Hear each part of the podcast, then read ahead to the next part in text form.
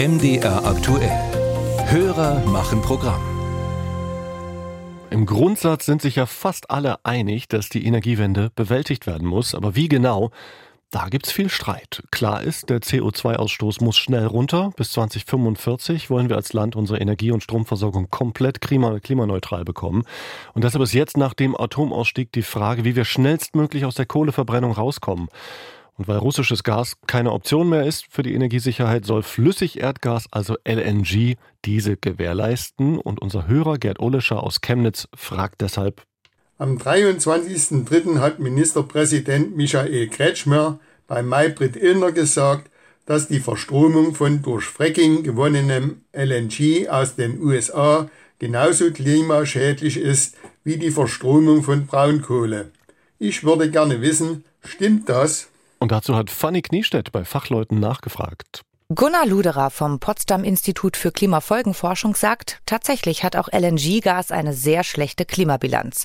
Vor allem, wenn man auf die Produktionskette schaut. Und das fängt an damit, dass bei der Gasförderung, je nachdem, wo das gemacht wird und wie das gemacht wird, erhebliche Mengen an Methan entweichen können. Und das Methan ist ein sehr kraftvolles Treibhausgas, äh, was dann die Bilanz verschlechtert.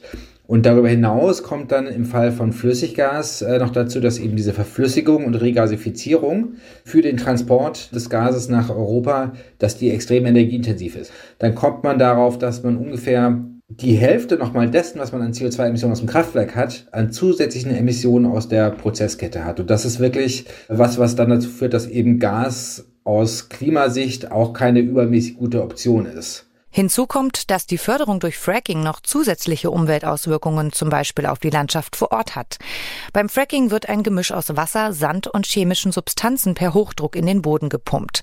Dadurch entstehen Risse im Gestein, durch die das Erdgas herausgeschwemmt wird. Dabei besteht die Gefahr, dass Frackingwasser durch die Risse in das Grundwasser sickert und es verschmutzt. Außerdem besteht der Verdacht, dass dieses Verfahren Beben auslöst. Jakob Wachsmuth ist wissenschaftlicher Mitarbeiter am Fraunhofer Institut für System- und Innovationsforschung Forschung und gibt zu bedenken. Im Vergleich dazu muss man aber nochmal sagen, auch die, der Braunkohleabbau hat massive Umwelteinwirkungen, die man nicht aus dem Blick nehmen sollte. Für Gunnar Luderer vom Potsdam Institut für Klimafolgenforschung ist aber klar, die Braunkohle ist wirklich die aller, aller klimaschädlichste Option, die wir haben, um Strom zu erzeugen. Auch wenn man diese ganzen Dreckeffekte reinrechnet, kommt dieses Flüssiggas bei weitem nicht an die Klimaschädlichkeit der Braunkohle ran. Also das ist immer noch so naja, 20, 30 Prozent Unterschied. Jakob Wachsmuth vom Fraunhofer Institut bestätigt das. Aus Klimaschutzsicht wäre eben Pipeline-Gas noch sinnvoller, aber wenn uns das nicht mehr zur Verfügung steht, ist es immer noch besser, LNG zu verstromen als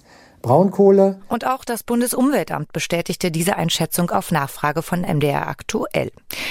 Jetzt lieber Gas zu verwenden als Braunkohle sei zudem zukunftsfähiger, sagt Wachsmuth vom Fraunhofer Institut. Der weiterer Faktor ist dabei auch noch, dass wir hoffen, dann in der Stromerzeugung auch aus Gas auszusteigen, aber Gaskraftwerke wiederum auch leichter auf Wasserstoff zum Beispiel umrüstbar sind ähm, als Braunkohlekraftwerke, für die das eben nicht möglich ist. Natürlich könne man nicht einfach Wasserstoff mit Gas austauschen, so Luderer vom Potsdam Institut für Klimafolgenforschung. Bei den sehr schnell gebauten neuen LNG-Terminals sei das bei der Planung nicht mitgedacht worden, doch für zukünftige Planungen sei das möglich. Deutlich wird also, auch LNG-Gas ist nicht wirklich klimafreundlich. Deswegen sei der Ausbau der erneuerbaren Energien das oberste Ziel. Da sind sich alle Experten einig.